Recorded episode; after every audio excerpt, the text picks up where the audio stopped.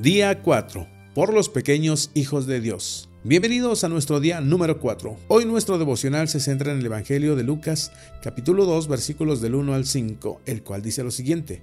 En esos días, Augusto el emperador de Roma decretó que se hiciera un censo en todo el imperio romano. Este fue el primer censo que se realizó cuando Cirineo era gobernador de Siria. Todos regresaron a los pueblos de sus antepasados a fin de inscribirse para el censo. Como José era descendiente del rey David, tuvo que ir a Belén de Judea, el antiguo hogar de David. Viajó hacia allí desde la aldea de Nazaret de Galilea. Llevó consigo a María su prometida, quien estaba embarazada. Te pregunto, ¿alguna vez has pensado cuán increíble es que Dios haya predestinado que el Mesías naciera en Belén? así como lo muestra la profecía de Miqueas 5:2. Y es maravilloso que Dios permitirá un decreto como este para que la profecía de Miqueas pudiera cumplirse en tiempo y forma, no solamente para la llegada del Salvador a este mundo, sino también para el regreso a Nazaret, donde Jesús seguiría creciendo y en determinado momento empezar su ministerio.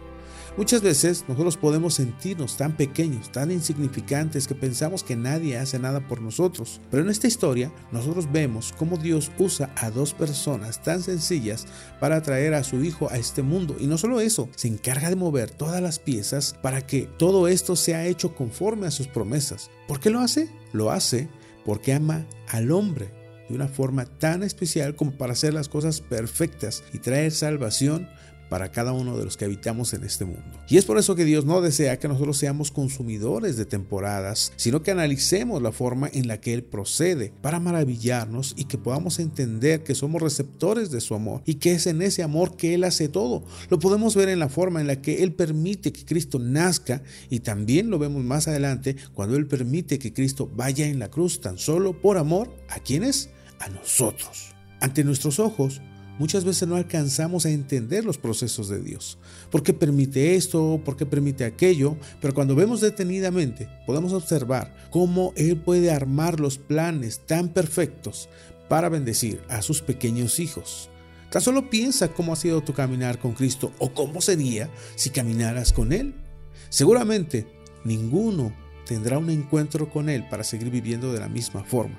Y de eso se trata, de que nos maravillemos de la forma en la que Él hace las cosas. No seas una persona que se siente menos o que se deprima en esas temporadas porque no tiene la economía que muchos tienen o que no puede preparar algo elegante para estas fechas o que prefiere quedarse en su casa para que los demás no vean sus carencias. Dios quiere que te enfoques en conocer a Cristo en que te maravilles analizando la forma en la que la salvación llegó a este mundo, en que seamos esos detectives que siguen pistas y que se sorprenden de cómo todo se conecta para la llegada del Salvador. Deja de estar enfocado en aquello que no tienes o que no has hecho y determínate a vivir lleno de gozo por la forma en la que Dios te ama y dispone de todo para que tú pienses y vivas de forma diferente.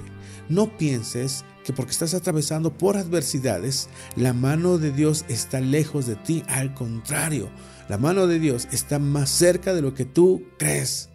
No es nuestra prosperidad, sino nuestra santidad lo que Él busca de todo corazón. Y con ese fin, Él gobierna el mundo entero. Así lo expresa Proverbios 21.1, que dice, el corazón del rey es como un arroyo dirigido por el Señor, quien lo guía por donde Él quiere. Y Él siempre está dirigiéndolo para sus propósitos salvadores y santificadores entre su pueblo. Que a Dios sea la gloria y nos vemos en el siguiente devocional.